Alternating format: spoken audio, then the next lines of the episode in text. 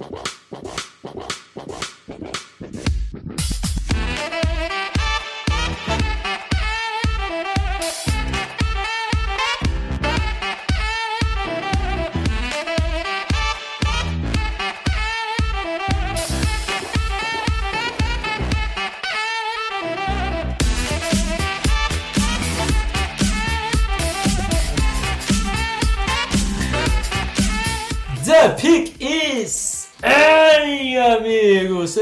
bem-vindos a mais um podcast do On The Clock.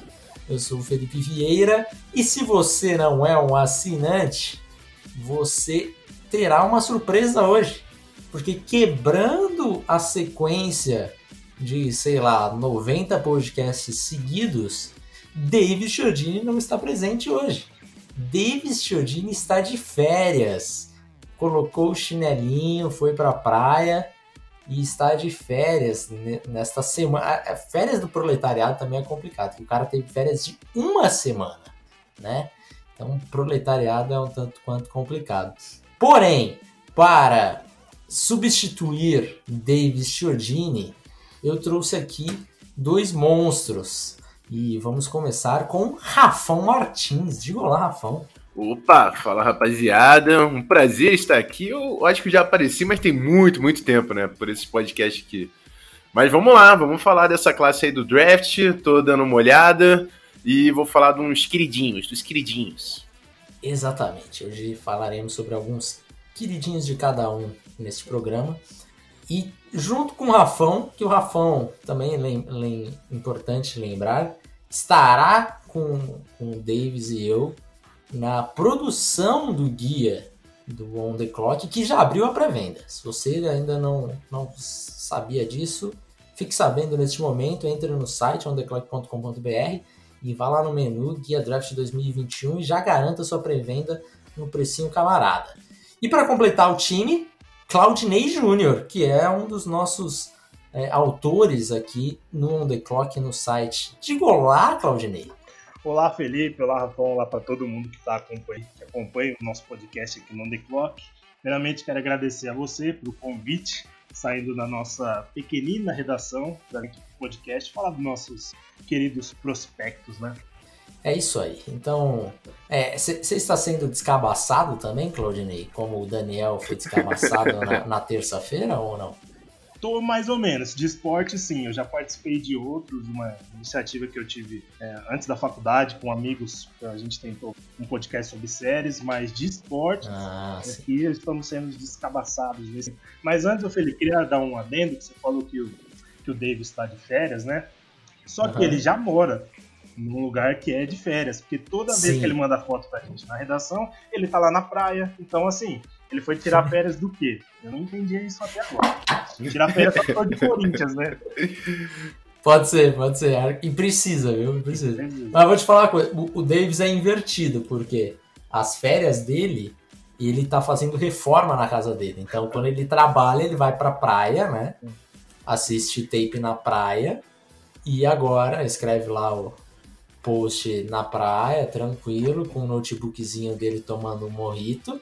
E quando ele. É, quando é as, a, as férias dele, ele vai trabalhar. Então ele faz o inverso. O homem é ele o... trabalha, na verdade, mesmo uma semana por ano. É, o homem é o Discovery Home Health, né? Você vê ele na, na construção, depois ele vai, faz um, uns pratos aí, o cara é, vai pra Globo no GNT já já. É um programa lá. Rodrigo Hilbert da. Do, do, da, é do NFL Twitter. É. Que ele adora esse termo, NFL Twitter. Então vamos lá, meus caros. Antes da gente falar aí sobre os prospectos queridos de cada um, né? Se você não é assinante, você perdeu o programa de terça-feira que nós tivemos aqui a presença do, do, Daniel e do, e do Alexandre também da redação. E foi ótimo, foi maravilhoso esse podcast. É, então, se você é assinante, você já sabe como que vai, vai funcionar aqui. É o mesmo esquema, só com o Rafão e com o Claudinei. Mas antes disso, temos os comentários. E como o Davis não está aqui hoje, eu farei as honras de ler os comentários e vou deixar mais para vocês, tá? Vou, vou levantar, vocês cortam. O Guilherme Abreu mandou a seguinte: A hora tá chegando, mestres. Foco no draft e ansiedade já começando a bater. Ele manda três perguntinhas. Primeira, Vocês consideram o Trey Lance muito melhor que Mac Jones? Analisando o contexto geral, como, como os pontos fortes e fracos de cada um, nível de competição, cada um enfrentou, etc. E aí, Rafão? É, já, já puxou um aí que vai vir da minha lista, é, né? É. Sim, né? Só pode colocar sim, a gente responde depois. Sim. Eu acho, eu acho. Com certeza, sim. por ferramentas. Eu vou deixar assim. Ferramentas isso, eu vejo isso. bem mais. É. A 2 dele é do Mac Jones também. Mac Jones seria um reach de qualquer maneira na primeira rodada? Por exemplo, para aqueles times no meio do draft precisando de QB, Patriots e Colts, por exemplo. É, o Colts já, já ficou de lado porque já, já ficou datado esse comentário, né? Tivemos a troca do Wentz, vamos falar daqui a pouco.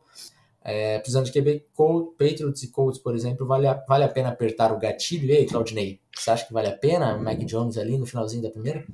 Olha, eu acho que vai depender muito do, do, do time. Eu acho que QB assim não existe assim reach ou estilo porque é uma posição diferente. Então, dependendo do lugar que ele cair, ele vai ter um tipo de desenvolvimento diferente. A gente viu, por exemplo, o Josh Rosen, teve um desenvolvimento muito ruim. Tem o Patrick Mahomes, que é o oposto, que teve um desenvolvimento muito maior. Eu acho que vai depender muito de onde ele vai cair e qual vai ser o trabalho que, que a equipe vai dar para ele, o que, que vai esperar. Por exemplo, se ele cai num Saints da vida, com um treinador experiente, que vai dar tempo para ele, ainda mais que eu acho que o Saints vai entrar numa numa, re, numa reestruturação de, ali, de elenco, eu acho que pode ser uma boa. Eu acho que vai, vai depender muito de onde ele cair e o que, que se vai esperar dele. Porque se ele vai para um Saints da vida e o pessoal já vai achando que ele vai virar MVP durante, depois de duas temporadas, daí não vai dar certo mesmo. Mas eu acho que vai depender de onde ele vai cair. Dependendo do time, eu acho que pode ser uma boa aposta, assim. E a última dele, grande maioria dos analistas colocando Wilson acima de Fields em mock drafts Big Birds. Né? Na opinião de vocês, qual a principal razão disso? Mais ou menos um efeito tipo Joe Burrow, ou seja, uma grande temporada jogando muito bem com bons números. É, eu acho que não chega a ser, a lá, é lógico, né? Jogando muito bem, bons números, acho que acaba sendo o mínimo para você ter, ter essa escalada tão grande ali de, de draft stock. Mas eu acho que a, a, a grande, o grande ponto, a principal razão é que o Mac Wilson, o, Mac Wilson, o Zach Wilson, ele consegue fazer uns lançamentos que tem um, um quesinho de, de Mahomes, assim. E daí é lógico, né? Calma, estou comparando uma coisa com a outra. Mas é.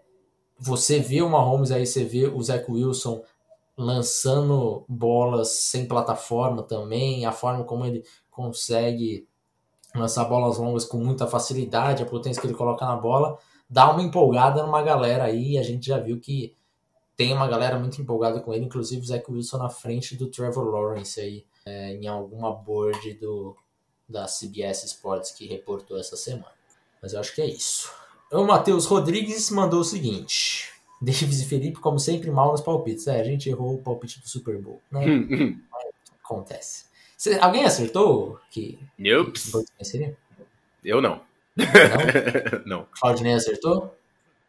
É, quero ver quem acertou, né? Tipo assim, acho que uns 25% acertaram, assim, mais ou menos por aí.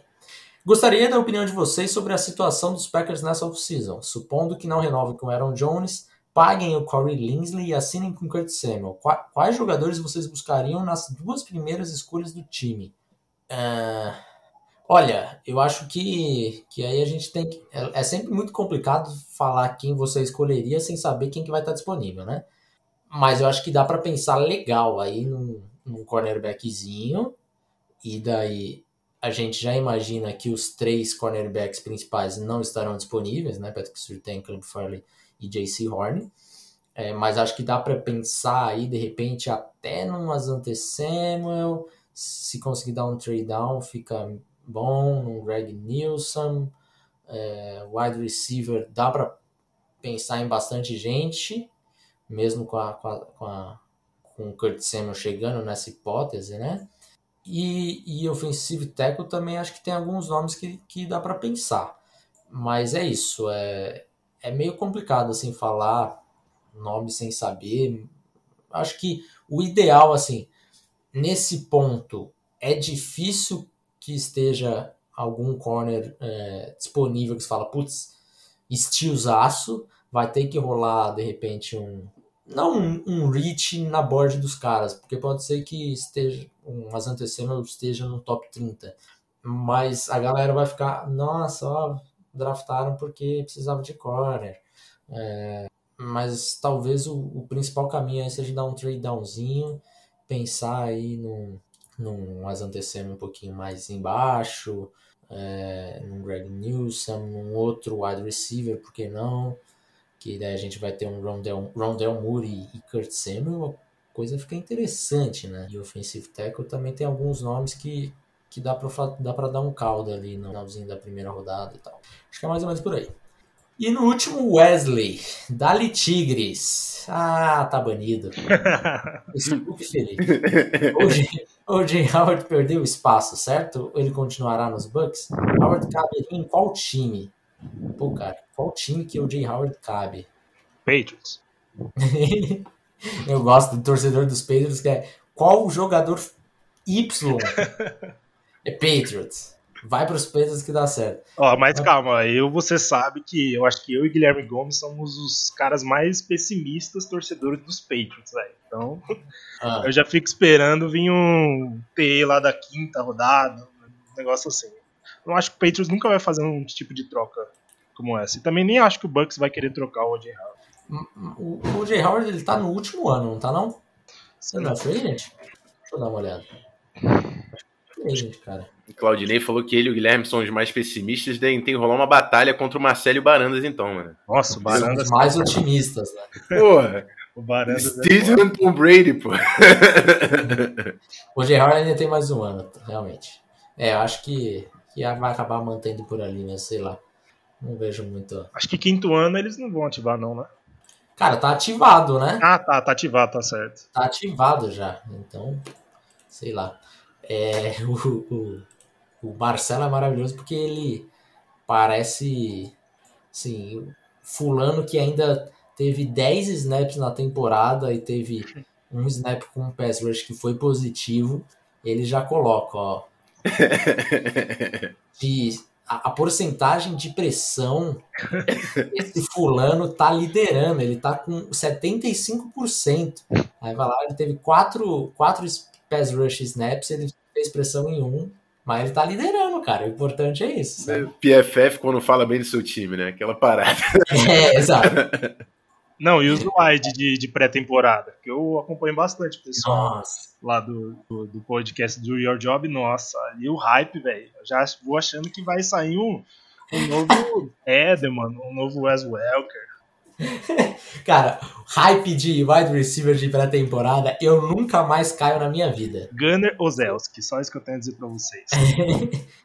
eu nunca mais. O cara pode jogar o máximo, assim, na pré-temporada, que eu já. Não, não, não vai adiantar nada. Não vai adiantar nada, porque é, alguns. Lá em 2015 eu ainda era juvenil e falava, nossa, o Harris Garrett teve 1.400 jardas. Aí você vai ver o tape dele, é 90 gols. só isso. Mas eu fiquei empolgadíssimo com o Kieris Garrett, que veio como undrafted. Meu Deus, como ele foi undrafted. É, é isso aí. E para finalizar, ele pede pra gente fazer um redraft rapidinho do top 5 do draft do, do ano de 2012. Deixa eu abrir aqui. Nossa, foi longe. 2012, foi longe. É, puxou, né? puxou legal aí, pô. Foi longe. É, já sei que o Rafão não não mudaria a escolha dele, seguiria com o Matt Kalil na 4. Né? Pô, com certeza, né? O cara é monstro, pô. Ó, vamos lá, deixa eu buscar aqui rapidamente. Uma pergunta importante, sabendo que vocês sabem da carreira do Luck, né, do que ele já, já se aposentou e tudo mais. Onde vocês escolheriam o Luck no draft de 2012? Pô, esse exercício é bem difícil, né, cara? é hard, né, cara? Mas assim, eu não sei se eu deixaria de escolher, porque. Eu também não. Porque cara. as lesões foram é, no campo, tá ligado? Sim. Então, eu, eu continuaria ele, não. Nem ele, nem o RD3 também, eu acho que na segunda. Assim, é, eu digo, lógico, pensando na carreira do RD3, você não ia draftar, mas. Cara, quando você pega o tape, esses dias eu vi ó, os vídeos deles no, no universitário, cara, ele era demais, velho assim, não tem como você muito falar que foi uma escolha errada de Washington, sabe? Até hoje eu não, não acredito nisso. Sim. Uhum. Falar o próprio Justin Blackman que eu tô vendo aqui, pô, pra mim ele era de longe o melhor wide dessa classe. Jogava, o que jogava de bola também era brincadeira. O problema é, é que ele também lá. gostava do. É, exato, exato. Mas vamos lá. É... Luke Kickley entraria Sem com tranquilidade no, no, top 5. Fletcher Cox acho que também. Né? Chandler né? Jones. Chandler Jones. Stephen Gilmore. Stephen Gilmore tá aí também. Olha. Falamos cinco já. Russell Wilson, faltou o é, Russell então. Faltou o Russell Wilson. Faltou o Russell, cara. É, então pera lá. Então é, vamos lá. Vamos, vamos, voltar. Na 1, um, Russell Wilson. É, Sim. Tranquilo. Tá. Tranquilo. Na 2, Washington. Washington, pensando que o, o caminho poderia ser diferente, o destino poderia ser diferente. Luck. Justo. Tá ok? Tá, acho que tá, tá, tá tranquilo, né? Escolha número 3, Cleveland Browns. Kirk Cousins. Ô, louco! Ah, mas eu tenho, é. eu tenho certeza se o Browns voltasse para essa época, ele, ele abraçaria o Kirk Cousins tranquilamente. É. É. Na frente de Luke, de Fletcher Cox e Stephen Gilmore? Ah, por QB, Pô, QB, né, mano? Não, pro, Brown, pro Browns ainda você leva isso à décima potência, velho. É verdade. Na 4, escolhe, Rafael. Na 4 você tem o Lucas, tem o Gilmore, tem o Chandler Jones, Melvin Ingram. Hum. Cara, eu acho que eu ia de. Eu ia ficar entre o Chandler Jones e o Stephon Gilmore, mas eu acho que eu ia de Stephon Gilmore. Stephon Gilmore. E na 5 eu não, não vou aceitar ver Luke Kuechly saindo desse top 5. A regra é essa. Democraticamente? É, é, é democraticamente está decidido. Então é isso, rapaziada. Vamos, ter, vamos pro, pro, pro tema que a gente já, já perdeu bastante tempo aqui, é, que é cinco prospectos de cada um que você tem uma certa paixãozinha. O cara pode não estar não tá lá no topo do draft, ou pode, é, mas você, você tem aquele, aquele sentimento de paixão que você pode chamar de meu menino para quando ele brilhar na NFL, você fala, eu patrocinava esse cara. então, vamos lá, Rafão, começa você primeiro. Bom, beleza. Primeiro que eu vou trazer, eu, eu vou. Eu, eu, ia falar do, do, de um Ed aqui, mas já que é o meu primeiro, eu tô chegando aqui, né? O primeiro cara que eu tenho que falar, eu vou falar do OL que eu, que eu trouxe. Eu acho justo, nada mais justo. Então eu vou falar do menino Russian Slater, de Northwestern, é, que para mim é o, eu não vou falar que é o meu tipo de cara, que eu acho que falta um pouquinho de nest, de fisicalidade, para eu falar que ele é o meu tipo de cara. Mas eu acho que ele é o OL, o melhor OL é, que joga mais bola nessa classe. Ele tem um problema grande em relação ao, ao Silva para mim, que é tamanho. Se fosse o Silva jogando a bola do Slater, para mim era blue chip, é o que eu falo. Mas eu gosto demais do footwork, é um cara com, muito refinado tecnicamente é, pela altura que ele vai sair no draft, eu não dispensaria você colocar ele primeiro na posição de offensive tackle. É, não acho que é um limitante para você já jogar ele para dentro. Mas se por acaso se mostrar um limitante, eu acho que ele é um cara com potencial de ser o pro de guarda. Assim. Eu realmente gosto demais da mobilidade, do, da técnica de mãos, do footwork, o processamento. Ele consegue é, ler é, pressões diferentes, escalar escalar para o segundo nível nas jogadas, principalmente em jogadas de zona, que ele, que ele foi utilizado bastante no Northwestern. E eu sou um cara que eu gosto muito mais de um jogador inteligente, móvel e flexível do que aquele bruiser que vai gerar algumas limitações para o seu ataque. Então, ele é um cara que eu vou, vou defender demais nessa classe do draft. É, inclusive, eu consigo entender o raciocínio de quem coloca o Slater acima do, do, do do Penicil, porque ele joga mais bola, mas você não pode, falando de nível profissional, é, não, não botar na equação a diferença gigantesca de tamanho e como isso vai influenciar o jogo dele na NFL. Então, eu não teria o Slater acima do Sewell, eu coloco o Sewell como um cara que tem um potencial absurdo fisicamente, mas sim, o Slater é um cara que eu vou defender demais e ele é o, o meu OL2, assim, disparadaço nesse, nessa uhum. classe. Né? Acho que o grande ponto dele é, é realmente essa altura dele, 6'3". Ideia que a gente entra até num debate é, curioso, que todo draft tem, mas é, é importante a gente voltar nisso, que é a envergadura do braço do cara para offensive tackle, né? Tem aquele, aquele mínimo lá, já ah, tem que ter tanto para ser offensive tackle, para ser um bom offensive tackle. E isso vai ser muito importante para o Slater, porque, sinceramente, se um cara tiver 6'3 e tiver 35 polegadas de, de braço, para mim tá, tá muito tranquilo, não tenho problema nenhum com a altura dele. O que acaba complicando mais é a envergadura dele, é, porque a altura dele, obviamente, é um tanto quanto é, é, proporcional, a não ser que você seja um Tyron Smith da vida que tem envergadura de jogador de cara que tem 7 e 1, assim, né? Absurdo. Mas a lista de jogadores com 6'3 de altura, né, offensive tackles draftados, é uma lista bem tenebrosa, assim. É, temos Chuma Edoga, draftado aí pelos Jets na terceira rodada, Rod Taylor, é, Jason Pinkston, Cornelius Lewis, Tyler Jones, Jeremy Zuta, quer dizer, são todos caras assim que você de nome você nem lembra quem que é esse fulano. Mas sabe? o Isaiah Wynn era também, não era? 6'3"? Eu acho que o Win é 6'4". Deixa eu até dar uma, dar uma confirmada aqui que para mim é um, é um prospecto bem semelhante. Eu ainda achava o Isaiah Win um pouquinho mais físico. Ah, não, é 6-3, 6-3. 6-3, né? Então, dá, dá pra funcionar. mas, a, mas a envergadura dele também era boa, sim, né? Sim, 30, assim, pra altura dele, é, era 33 e 3 oitavos. Então, tava na média, assim. A altura dele, de fato, tava lá nos 9% no mock draft. Eu, e a envergadura do braço dele estava lá nos 50. Então, de fato, ele precisa, é isso que eu falo, ele precisa é, medir bem a envergadura dele. Aí, sei lá, mano, estica esse braço aí, faz algum exercício. Alongamento. Para crescer, crescer, esse braço até, até o Pro Day, né? E o Pro Day a gente sabe que dá para dar uma esticada. Ah, com certeza. Vai rolar, vai rolar. Vai lá, Claudinei, manda o seu primeiro então. Tá, então você já quer começar com o que eu tenho mais hype aqui? Vamos começar lá em cima. Lá em cima, então. Sem, sem João Kleber. Ah, então aqui, eu já vou começar no estilo David Chodini, com o cara que eu acho que um dos que ele mais gosta aqui, que é o Rondell Moore, que é o wide receiver de Purdue. Cara, eu não sei, eu, eu sei que o Davis tem ele muito alto, mas, cara, eu adoro esse jogador, velho. Adoro ele. Eu acho que, é, antes de falar do, dos problemas que eu vejo nele, é, tem que falar, eu acho que, da, da, da principal característica dele, que para mim é ele com a bola na mão. Ele com a bola na mão é um dos melhores recebedores, eu acho que um dos melhores que eu já vi no college.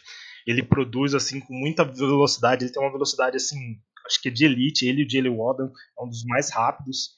E eu acho que outra coisa que destaca é a visão dele. Ele consegue encontrar o espaço quando ele vê o campo, ele, ele consegue, ele, ele com a bola na mão, ele vê os espaços, ele corre, ele ataca muito bem.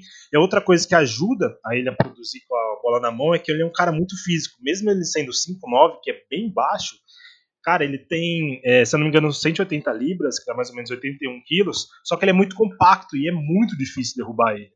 Então ele é um, um jogador assim que ele é muito versátil, você, quando você pega o tape dele, você vê que ele alinha bastante no slot, mas não é porque ele não pode jogar mais aberto. É porque a, ali no slot ele tem a característica dele vir em jet sweep, de motion, você tem que botar esse cara em movimento. Se você tem um cara que produz com a bola na mão, que tem essa velocidade, tem essa visão, você tem que dar a bola o mais rápido possível para ele. Ron Del Moore é esse jogador esse tipo de, de, de, jogador que tem muita velocidade, que encontra os espaços no campo e que é muito difícil de derrubar. Eu acho que essa é uma das principais características que eu vejo nele. E uh, mesmo ele sendo 5'9", ele consegue jogar com muita força, ele consegue separação, ele tem um, um, um um, as suas rotas elas são boas, é, porém é, ele não precisa fazer aquela quebra perfeita, porque ele, como ele tem muita velocidade, ele já consegue a separação. Então é isso o que mais me destaca nele. Ele é um wide receiver para você colocar e para você fazer tudo ali, para você rodar o seu ataque em cima dele. Então por isso que, por exemplo, times como o Chicago Bears, que tem muitos problemas ali, ele é um cara que seria excelente. Ou se coloca ele na mão de um Sean também eu acho que daria muito bom. E os pontos negativos, Felipe, antes de passar para você, eu acho que fica claro que os pontos negativos dele é a lesão. Ele teve uma lesão, se não me engano, no tendão no, antes dessa temporada 2020, então fica aquela, aquele olhar para saber é, se ele vai ter esse tipo de problema, porque como ele é um cara pequeno até para a NFL, a gente não sabe como ele vai aguentar porrada, se isso vai desgastar ele. Então é uma coisa que baixa um pouco o estoque dele. É, e a outra coisa que eu, que eu destaquei aqui, que é uma coisa negativa no jogo dele, é claro, como eu já falei, que é o tamanho por ele ter 5'9", ele não é um cara assim que vai que você, não, que você vai colocar ele, por exemplo, numa end zone, que você vai jogar aquela bola no alto, num 50-50 contra o cornerback. Mas assim, com as traits é, habilidosas que ele tem, como eu disse, eu acho que ele é um tipo de um wide receiver muito bom para você deixar escapar. Não acho que ele é um cara top 10, por conta que ele não é um ex receiver, quando você quer draftar um wide receiver no top 10, você quer que ele seja completo, ele tem que ser um Megatron ou um Julio Jones, mas ele é um cara de primeira rodada para mim, tranquilamente, ele vai cair no draft por conta da, da lesão ali que ele teve, mas ele é um dos melhores recebedores e um, um dos que, se saudável, vai ter mais impacto no NFL. É, se, se o Davis é fã de, de Rondell Moore, eu, eu, eu sou mais. É, eu amo o Rondell Moore faz muito tempo. Chegou um, um ponto há, há uns dois meses, sei lá, e eu tinha feito a comparação com pro Davis, tinha falado que para mim o Rondell Moore é muito parecido com o Steve Smith. E assim, eu nunca fiz essa comparação na minha vida porque eu respeito muito Steve Smith. Né? Então, é, é um cara que, que tem o Smith como um dos grandes ídolos no, na NFL e tal. É, então eu deixava essa, essa comparação, apesar de ser uma comparação que acontece todo ano, né? Na, no draft, todo ano a gente tem. Ah, o fulano é comparação, Steve Smith. Tipo, cara, não, não é. O cara um pouquinho mais, mais baixinho, com troncudinho. Ah, Steve Smith. É, não, não, é, não é assim que funciona. Então, para eu colocar, significa que eu, que eu tô colocando muita muita, muita pressão aí em cima de, de Moore, mas é, é aquilo que você falou, ele, você pode chamar ele de, de, de baixo, mas ele é tipo tão compacto, tão forte, é, ele chegou a fazer agachamento ali na logo quando, quando chegou é, na universidade do Purdue com 600 libras, né? O cara com 180 libras fazendo agachamento com 600. Isso é, isso é bizarro, cara, né? Então, de fato, vai ter esse problema aí da sua, da sua, das suas lesões, é, hamstring, é, teve esse na, nessa temporada, 2019 também, é, mas é um cara com atleticismo inacreditável quando ele ainda estava no processo de recrutamento, ele correu 40 jardas em 4,33 segundos, é, é possível que ele tenha melhorado esse tempo, um pouco que seja, um 4-3 cravado, alguma coisa assim. Mas é isso, é um cara, se dá a bola na mão dele, é, pode esperar que vai sair big play. Só uma última coisa, Felipe. Por favor, NFL, não deixem Chiefs pegar ele, porque Tyreek Hill e Rondell Moore, velho, não dá. Daí você pode baixar o i5 lá, velho. Interditar aquela franquia, mano, porque vai ser muito apelão. Exato. Gosta do muro, Rafão? Gosto, não sou tão hypado quanto vocês. É, eu tenho bastante receio de, das limitações dele de, de tamanho, principalmente problemas de lesão e até assim, é difícil porque Purdue não tinha um quarterback, um playbook tão vasto, então também achei as jogadas dele um pouco limitadas. É óbvio que dentro do, do sistema ele conseguiu mostrar muito, mas é aquela parada. Você comparou ele com o Steve Smith, é bom ele ser Steve Smith, porque se ele não for, ele não é first round, tá ligado? Eu, eu, eu, meu receio é colocar ele como, como primeira rodada, porque ele pode ser um cara que vai limitar o seu ataque até certo ponto, porque você vai ter que fazer alguma coisa para ele, em vez de ser um cara que você pode colocar em qualquer lugar e chamar o que você tá mais confortável. Eu sei ele é absurdo com jardas depois da recepção. Ele é um cara que consegue queimar na velocidade. Ele é um cara que tem troca de direção. Mas uh, uh, esse refinamento técnico e me provar que ele pode ser o wideout, que é o principal para mim, que vai ser o, o X da questão. Mas é aquela parada, né? quando você também tem um prospecto Steve Smith, você pode ser bold de acertar e pegar um All-Pro, ou você pode ser o Rafão, ter receios e acabar perdendo os caras. Então, é, é, o, é o ponto. Exato. Steve Smith, hoje em dia, ele não duraria tanto quanto durou no draft dele, né? Isso, isso é bem claro também, porque é um, já era um cara com uma velocidade absurda, muito parecido com, com o Rondell Moore, assim, sem os problemas de lesão e acabou durando, acho que na pra terceira rodada, mas é, correu muito bem, a, foi muito bem no combine e tudo mais. Então não, não espere, ah, não, vou draftar onde o Steve Smith saiu. Não vai acontecer, ele vai ter saído antes. Manda o seu segundo aí, Rafão. Vamos lá. É... Continuando nas trincheiras, eu quero falar de Patrick Jones II, de Pittsburgh. Eu já vi, eu vi que vem outro DL aí de Pittsburgh também, né? Porque a linhazinha dos caras tava pesada. Mas, cara, aí, aí sim, é meu tipo de cara. Meu tipo de cara. Porque eu vou falar em inglês primeiro, mas depois eu vou falar. É high effort, relentless, motor. O cara ele não para, ele não desiste e tem muito sec dele realmente que é ele continua com as mãos sempre ativas, ele continua se esforçando até o final da jogada, ele não vai desistir por mais que ele o primeiro plano dele seja frustrado. Ele não vai desistir, ele vai correr atrás. Ele é um cara que tem uma fisicalidade, uma agressividade, um instinto absurdo no pass rush. É, gosto de como ele segura a scrimmage. Acho que ele tem que ganhar peso. Ele pode ser ainda mais intenso nesse sentido, segurando a scrimmage, até porque ele vai ser um cara de 43, muito provavelmente. Não acho que ele vai ser um outside linebacker, porque não tem muita rap dele dropando. É, é um cara também que tem velocidade para perseguir uh, o, o ball carrier, né, o running back ou o quarterback, quando eles tentam buscar a sideline.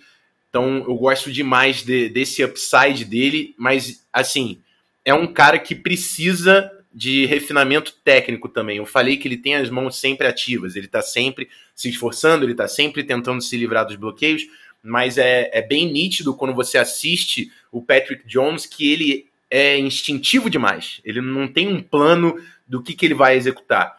Então, falta um arsenal de movimentos para, na situação específica, ele conseguir, não, vou acertar um clube aqui. Não, aqui eu acho que eu tenho que ir para um deep, um rip, inside move. Não, aqui eu acho que eu vou jogar o meu speed rush para tentar é, testar o quadril de fora. Ele é um cara muito instintivo, mas é porque ele tem, tinha uma, uma vantagem de velocidade e força muito absurda também no college.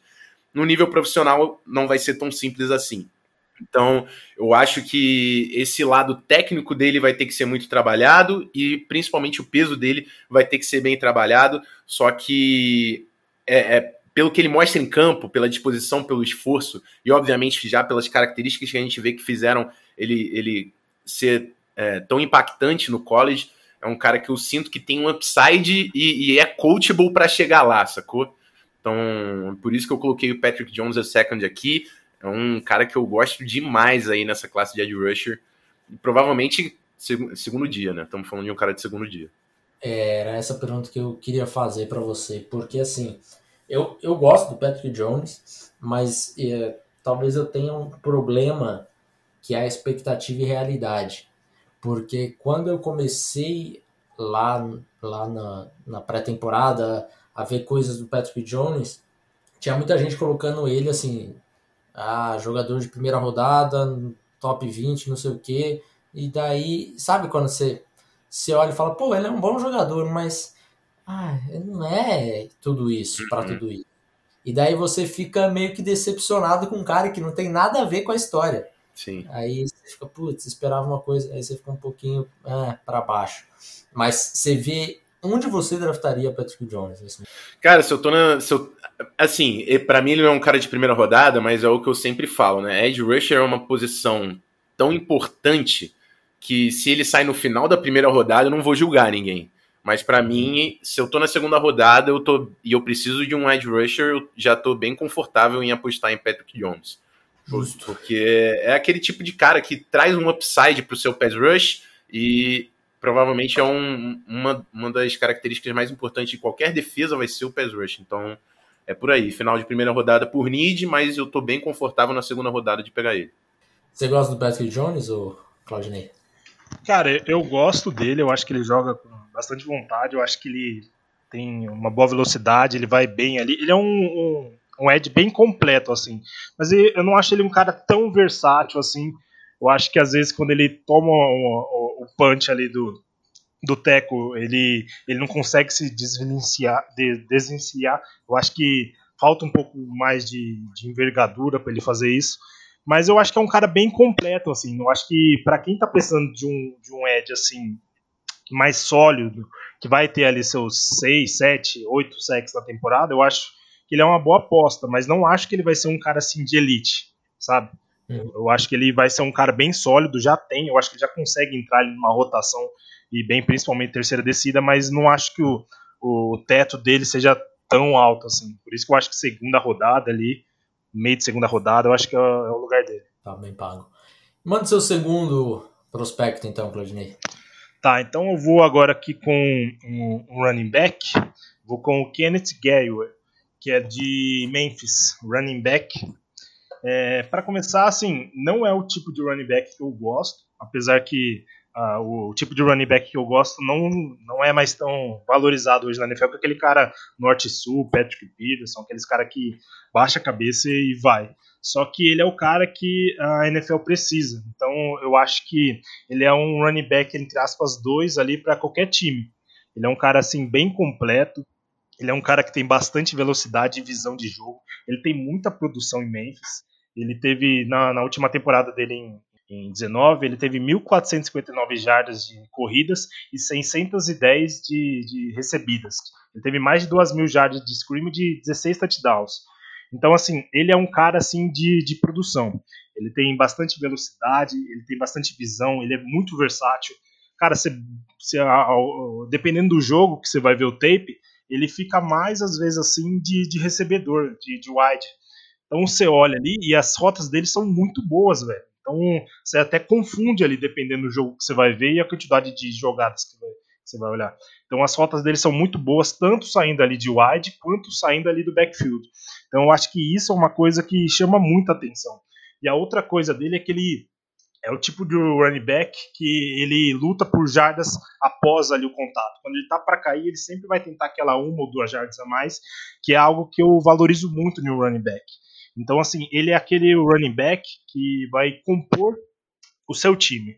Então ele vai ser um cara ali para entrar numa terceira descida. Ele é um cara que corre, que corre bem ali em zona. Ele acha o espaço, ele acha o buraco ali e ele corre bem. E essa, essa habilidade dele de recebedor vai ser muito valorizada. Eu gosto muito dele. E os prós aqui que eu vejo dele é, é o seguinte: por ele ter esse, esse estilo, ele não é um cara que vai correr inside. Então, quando o cara não corre muito inside, quando ele não corre ele por dentro da OL, ele tem muita dificuldade, ele já cai o estoque dele. Então, ele para mim, ele já cai ele da primeira rodada. Então, quando a gente vê no, no, no tape, ele tem bastante dificuldade, principalmente, eu acho que com equilíbrio.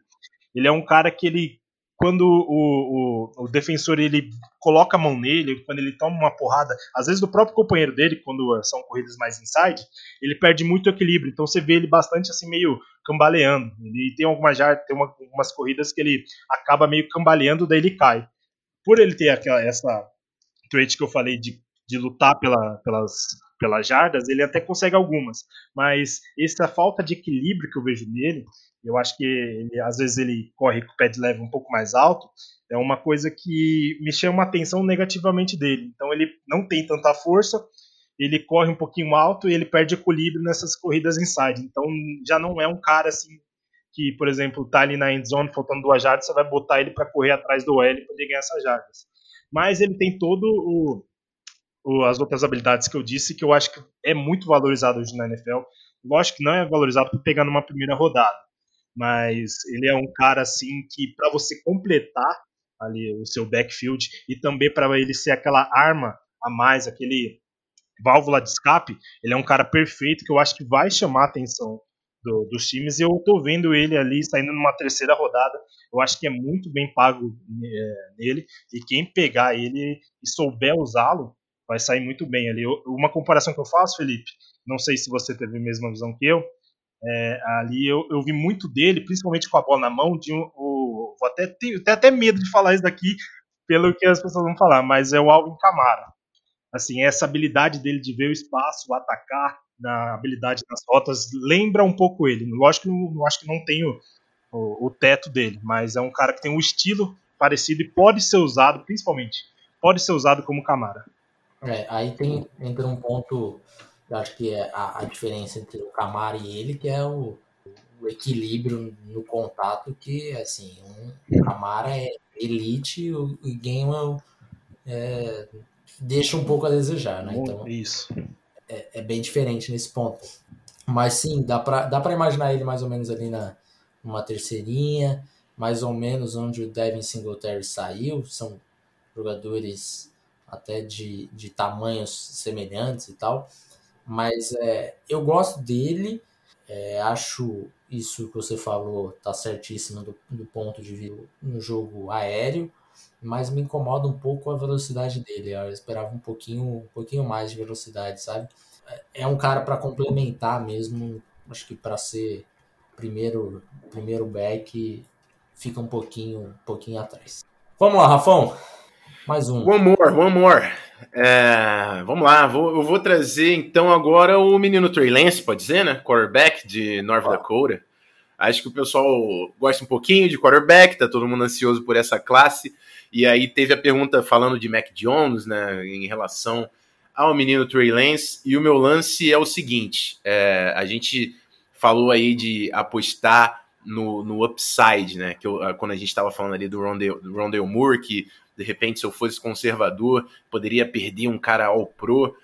E o lance é, eu, Rafão, quando a, a parada é quarterback, aí eu, aí eu sou bold, porque quarterback é o que faz o seu time. E, e, e Trey Lance, irmão, ele tem as ferramentas para ser playmaker. Ele tem as ferramentas para ser playmaker, para ser um cara que vai mudar o patamar da sua franquia. O cara corre como poucos quarterbacks correm, ele tem o braço para esticar o campo e fazer o passe que você precisar. Então, assim, todas as ferramentas para ele levar o seu time até o Super Bowl, ele tem. Não estou falando que ele está pronto para fazer isso. Josh Allen, por acaso, é, é, é para fazer uma comparação, é um cara que não estava longe de estar pronto a fazer isso. Então, é, pelas, eu, não, eu, acho que Trey Lance está mais ou menos nesse nível, assim. É, e eu já cometi o erro de jogar Josh Allen para baixo. É, e eu ainda acho que o Trey Lance tem, mostrou para mim muito mais em, em relação a, a, ball placement, né, a precisão do que eu via em Josh Allen. Mas é um cara que tem tamanho, tem mobilidade, tem braço, tem todas as ferramentas. É, vai ter que, obviamente, provar que, num nível diferente, né, ele consegue operar esse sistema, fazer os passes, que aí é o ponto que talvez eu e aí, até puxando de Carson Wentz, que era outro quarterback de North Dakota State, foi o principal problema dele agora no finalzinho do Eagle, do Eagles, que é jogar Super Hero Ball, tá ligado? Achar que ele é o cara que vai fazer todas as jogadas do ataque. E é, futebol americano, é, falam, é o ultimate team sport, porque é isso, você tem que saber utilizar as ferramentas do seu ataque. Tom Brady é o GOAT, porque ele sabe quem são os melhores recebedores deles, quem são os running backs e quando ele vai acionar cada um. É isso que falta para o Trey Lance. Entender que ele tem todas as ferramentas, mas ele não vai ser o cara que vai fazer o ataque sozinho. E aí é mental. Se você entrevistou o Trey Lance e você confiou que ele tem o mental para ser um franchise quarterback, esse cara tá aí, mano. Esse cara tá aí. Ele tem todas as ferramentas para ser um playmaker na Liga Profissional de Futebol Americano. Eu sou fã do cara, não tem como não ser fã, não ficar fã do cara vendo a tape dele porque ele te mostra muita coisa que vai te deixar hypado. Faz um react aí do Trey Lance que tu vai, pelo amor de Deus. Então, assim, a questão realmente vai ser o desenvolvimento como um quarterback profissional, como um líder. Como ele vai operar o sistema na NFL, um time profissional de futebol americano, com a vida de atleta, que é completamente diferente da vida de um quarterback de, North Dakota que está ganhando tudo lá na FCS. Então, esse é o ponto. Mas, assim, ferramentas, tá tudo ali. Tá tudo ali. A gente chegou a falar do Lance lá em, lá em agosto e eu, eu falei, cara, se o Trey Lance, se eu pudesse assinar o Trey Lance agora para ser o quarterback dos Panthers em 2021, eu assinava agora. Mal sabia eu que estaria na, teoricamente na melhor posição possível para draftar Trey Lance, né? Porque é onde mais ou menos ele tá saindo nos mocks normalmente. Eu concordo com você, cara. É, North Dakota te, teve um, um, tem um pouco de, de conservadorismo demais, né? North Dakota State, então ele não passa tanto a bola assim. É, então isso é um dos problemas de, cara, a gente viu pouco dele, um ano só, não foi um ano como a gente viu, por exemplo, sei lá, de Dwayne Haskins que passou a bola a dar com pau, né? Então, essa nem é a melhor comparação, porque você vai falar, ah, então se não foi igual o Dwayne Haskins, então é bom draftar. Mas a gente teve pou, poucos snaps, assim, né? Poucos lançamentos dele e tal. E esse ano só teve aquele jogo lá que não deveria nem ter existido. Mas é um cara que tem a ferramenta lá no, no topo e tem a possibilidade de daqui três anos a gente está falando, não sei até que ponto aqui, né, de é, quem ele estaria na frente, mas eu não duvido nada de daqui três anos a gente está falando que é, ele passou passou de QB4 dessa classe para QB2, por exemplo. Uhum. Né? Não, eu não acho maluquice falar QB1 assim. Eu sei que o Trevor Lawrence é muito brabo, mas não existem certezas no draft. Não é maluquice alguma falar que o Trey Lance daqui a quatro anos vai ser o melhor QB. Exato, exato. Então é um cara que eu gosto demais também. Você ficaria feliz com o Trey Lance no, nos Patriots, Claudinei? Claudinei caiu? Ele pode ter deixado no mudo de repente. Ah, tá no mudo, tá no mudo. Tava no. Opa, tava no mundo mesmo. Voltei. É, eu falei assim, o Felipe, quem disse que o Patriots não vai subir por ele? Me fala. Isso daí é... Pode acontecer, cara. Pode... Não, isso daí eu duvido muito, Felipe. Eu duvido demais. Eu duvido. Primeiro que eu acho que o Patriots tem que resolver a questão do time. Eu acho que não é nem falar aqui do Patriots, mas só. Acho que o Patriots tem que resolver a questão do, do time. Tem vários buracos para depois pegar um QB para competir. Mas enfim. É, eu acho que eu ficaria muito feliz com o Trey Lance. Eu acho que ele tem todas as habilidades que um QB, que você olha hoje para um QB e você quer ele na, na NFL, ele roda praticamente qualquer sistema. Única, o, o, os únicos é, contras que eu tenho contra ele é que é, é, ele jogou só um ano numa divisão abaixo, então, querendo ou não, isso tem que ser levado em consideração, apesar dele ter jogado muito bem quando o cara joga num nível assim, ele tem que ele tem que arrebentar todo mundo e ele fez isso. Eu só queria que ele vê mais um ano dele disso. E uma preocupação minha, querendo, eu acho que dá para trabalhar isso na NFL dependendo do coach, que eu acho que é a antecipação nos passes. Eu ainda acho que ele demora para fazer essa leitura ou ele não tem uma segurança ali no, no, no, no receiver, então ele demora muito para lançar essa bola e ele perde muitos passes e ele não foi interceptado algumas vezes porque eu acho que os DBs não, não fizeram um bom trabalho. Mas eu acho que são, é uma coisa que dá para trabalhar, dependendo da conta staff que ele pegar. Mas assim, eu concordo 100% com você. Se meu time pegasse ele agora, eu daria graças a Deus, porque é um baita cara para você trabalhar e ele tem todas as ferramentas possíveis para se dar bem na liga. Manda seu terceiro aí. Bom, vou trazer uma posição que não veio na, na gravação de terça, os meninos não falaram. O pessoal tudo retranqueiro, o Celso Roth só pegou é, é verdade. Só pegou o prospecto defensivo e eu vou pegando aqui os ofensivos. Vou falar de TE agora. É, vou, é, eu quero destacar então o Brevin Jordan, que é o TE de Miami. Bom, primeiro, é, ele é um TE. Miami assim joga no ataque que usava ele de várias formas. Então, ele, ele se alinhou como um TE ali na scrimmage, ele alinhou ali como back, às vezes até uma vez eu vi ele como fullback, ele alinhou como slot, ele alinhou é, separado ali como um wide receiver mais aberto mesmo. Então isso já mostra uma versatilidade dele. Então por que, que a Miami usou isso? Porque ele tem muito atleticismo. Então você olha o tape dele, dá para você ver um cara bastante atlético, ele tem uma habilidade de, de produzir com a bola na mão, ele tem boas mãos, ele tem boas rotas, ele é um cara bem, é, bem rápido, bem ágil. Então, essa, essa é uma, uma coisa que o Miami usou bem, principalmente agora nessa última temporada, onde ele teve 576 jardas e 7 touchdowns em 38 recepções. Então, o Brevin Jordan ele é um, um T atlético que você pode alinhar ele em várias posições do campo, que ele vai conseguir produzir bem. Então, isso é uma coisa que destaca no jogo dele. Uh, outra coisa que também destaca do, do, jogo dele são as rotas. Ele é um TE que, principalmente na, nas primeiras, nas rotas mais curtas ali do campo, por conta do seu atleticismo, ele é um cara bem rápido, ele consegue boa separação.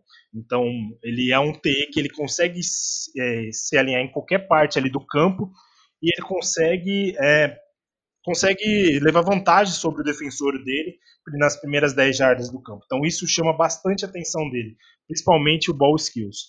E a o que eu não gosto assim dele, eu acho que ele pode melhorar, principalmente, que é uma coisa que o, que o próprio Rafão já vi ele falar bastante, que ele martela bastante, é bloqueio. O Brevin Jordan ele é um cara que não sabe bloquear? Não, na verdade ele, ele sabe, ele tem. Só que como ele é um cara 6'3", ele tem 245 libras, ele peca um pouco pela força. Ele tem a técnica correta, ele chega, ele consegue é, colocar as mãos no, no, no, defensor. Só que o problema dele, para mim, é que falta força. Muitas vezes, quando a corrida é pro lado dele, o defensor ele dá um shed ali, ele consegue tirar rapidamente ele da, dali do contato e vai atrás do ball carrier. Então, isso eu acho que falta nele. Que ele, ele conseguir bloquear com mais consistência. Eu acho que isso que falta no, no, jogo dele, principalmente ali na linha de scrimmage. Mas o resto, ele como recebedor, ele, ele como slot, ele vai muito bem. Ele consegue ter esse, esse, uh, esse ball skills muito, que é, que é muito bom.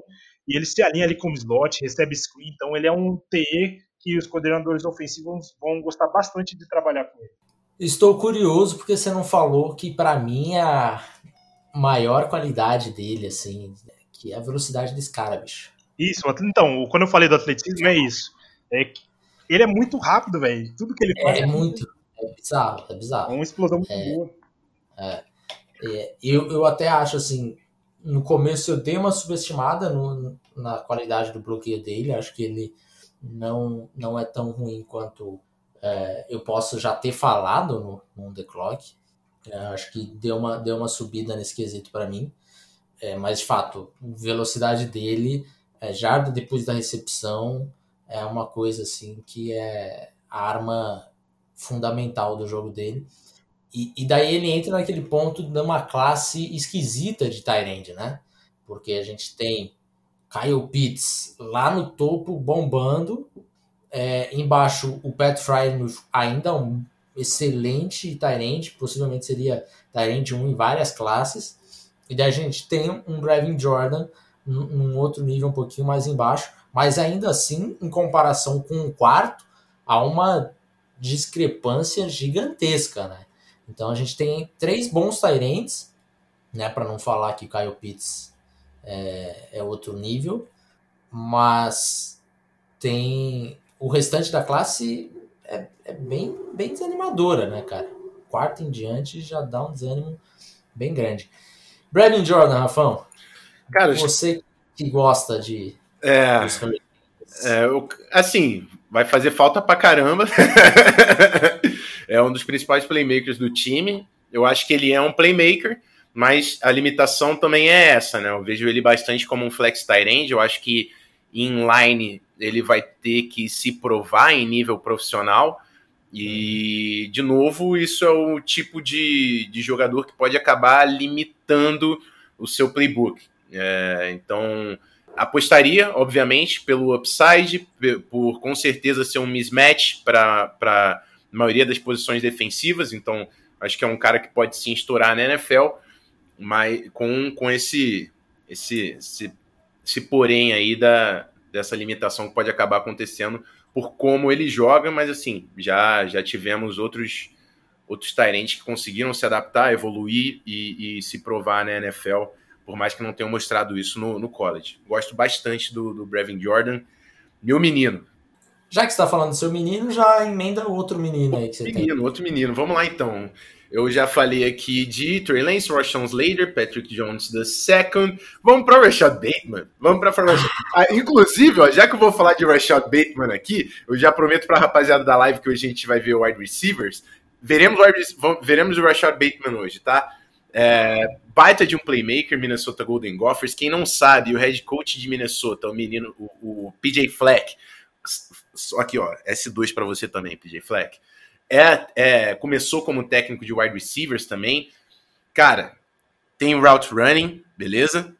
Tem um, um, um consegue estabelecer padrão de release para quebrar a marcação, bola contestada talvez ele não tenha. Principal problema dele aí que a maioria vai, vai apresentar é que ele não é um burner, ele não vai ser aquele cara que vai esticar o campo para você, que vai queimar constantemente corners.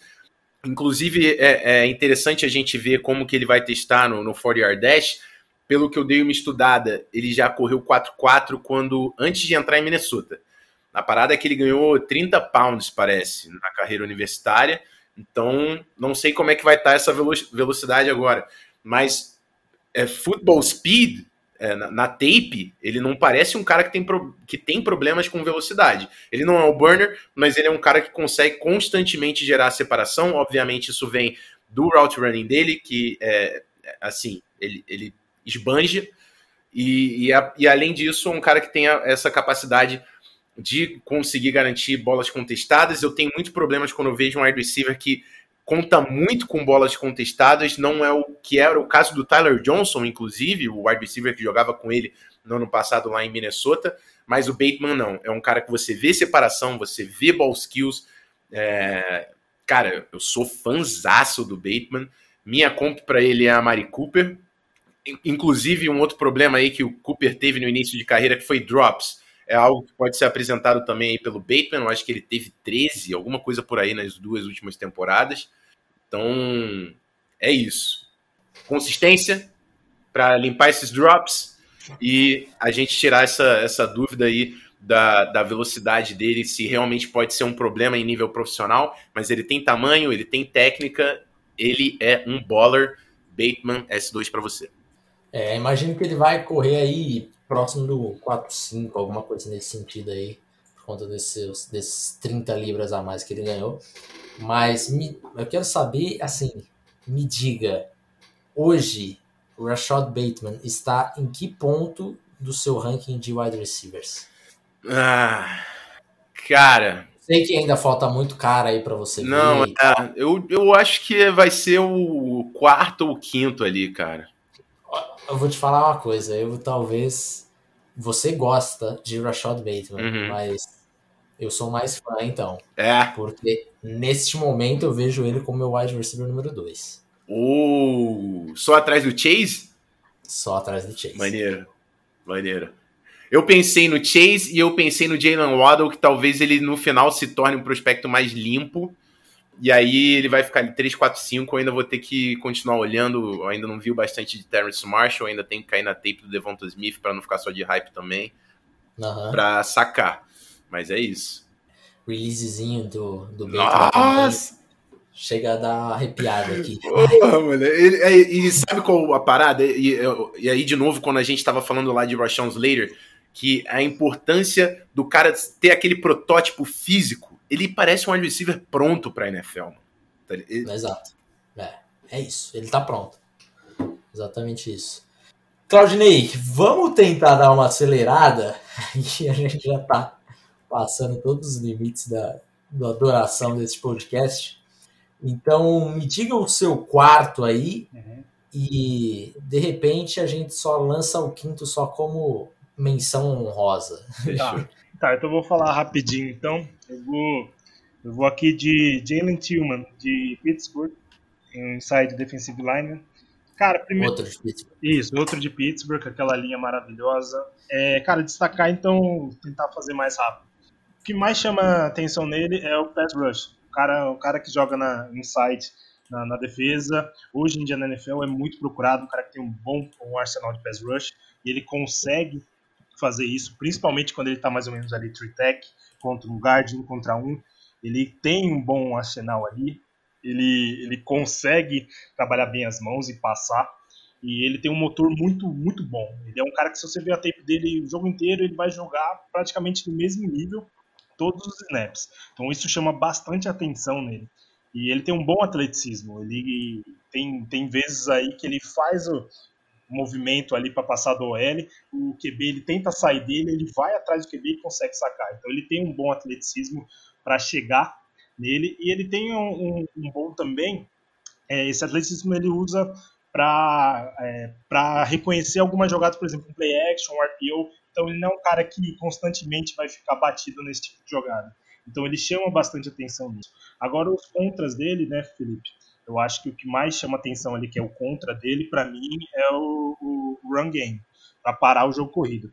E principalmente acontece isso, que ele tem problema para parar o jogo corrido, para mim é por conta do pé de level dele. Tem vezes que ele joga muito alto, então ele toma a, a, ali um punch, o, o OL consegue o primeiro contato com ele, ele estabiliza ali o bloqueio e o, o, o Tillman não consegue sair dali. Contra double teams ele também não funciona, ele não é um cara para jogar ali de frente pro center, jogar um one-tech, ele sempre tem problemas com isso. E além de jogar muito alto, pé de level alto, eu acho que ele tem problemas com counter moves, porque se você vê ele executando um movimento no, num snap, se ele consegue acertar, ele já passa do cara e já vai no QB ou, ou vai no, no running back. Agora, se o, o OL consegue colocar a mão nele primeiro, estabelecer, colocar a mão no, no peito dele, ele não consegue fazer um bom counter move para tentar desvencilhar e tentar fazer uma outra jogada. Então é isso é um, uma coisa muito negativa é, para mim, que tira ele da primeira rodada, mas ele é um cara para mim ali de final de segunda, que eu acho que esse pass rush, alguém vai gostar muito dele, vai querer apostar, porque é uma coisa que hoje na NFL os coordenadores, eu acho que toda a liga procura um cara inside que vai conseguir ali é, bagunçar ali o pocket por dentro.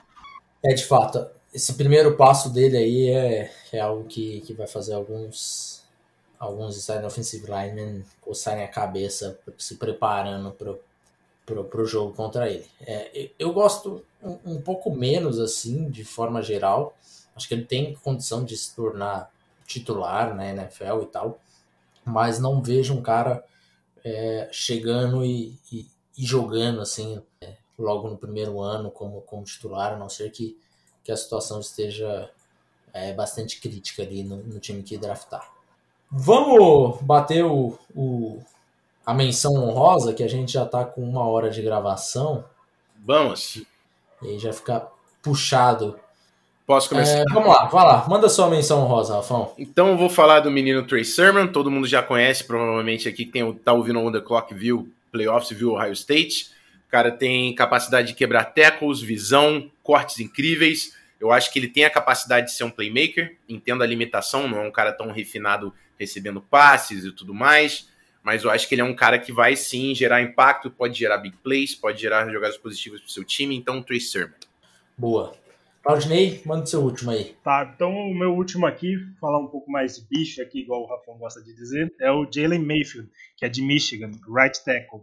É, eu acho que o que mais chama atenção no jogo dele é o pass protection. Ele é um cara assim bem forte, é um cara que é uma âncora difícil sem empurrar ele. Ele tem um, um bom footwork, então ele consegue, ele, principalmente o pass protection, encaixar bem ali o bloqueio e ele não é levado para trás. Então isso é uma das coisas que me chama bastante atenção e é um cara bastante forte, principalmente em jogadas de corrida. Ele é um cara que vai para o segundo nível, que quando ele bota a mão do cara, ele empurra o cara e ele vai ganhar aquela jarda ali para abrir o espaço.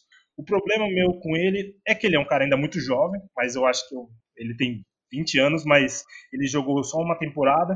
Eu acho que esse é um problema, mas que chegando na NFL ali, ele podendo desenvolver ali, pegando alguns treinos, ele vai pegar mais experiência ali de jogo. Eu acho que ele falta um, pouco mais de atleticismo dele. Ele não é um cara tão rápido. Ele tem um bom footwork, mas se você olhar na tape, ele não é um cara tão atlético, não é um cara tão rápido. E então, dependendo ali, se ele pegar um speed rush, ele pode ter problema. Mas eu gosto bastante dele. Eu acho que ele é um projeto muito bom para qualquer time que pegar ali no final da primeira rodada. De falar que eu já cocei a cabeça com o Mayfield umas três vezes nesse mês aí. Eu falei, vou, vou terminar o report dele. Aí eu olho uns tempos e falo, ah, deixa para depois. não, não, não tenho minha opinião completamente formada ainda sobre mim. Mas é isso. Fechamos por aqui então, meus caros. Obrigado ao Rafão, ao Claudinei que substituíram o Davis nesse podcast. Um salve aí para todo mundo que está na live do Rafão neste momento. Né? Estamos gravando e fazendo a live junto. É, e, e Davis, volta logo, meu amigo. Para de ficar de férias aí. para de tomar o seu morritinho, que, que tá na hora já. Já acabou já, tá? Um abraço para todo mundo, até mais e tchau! Falou!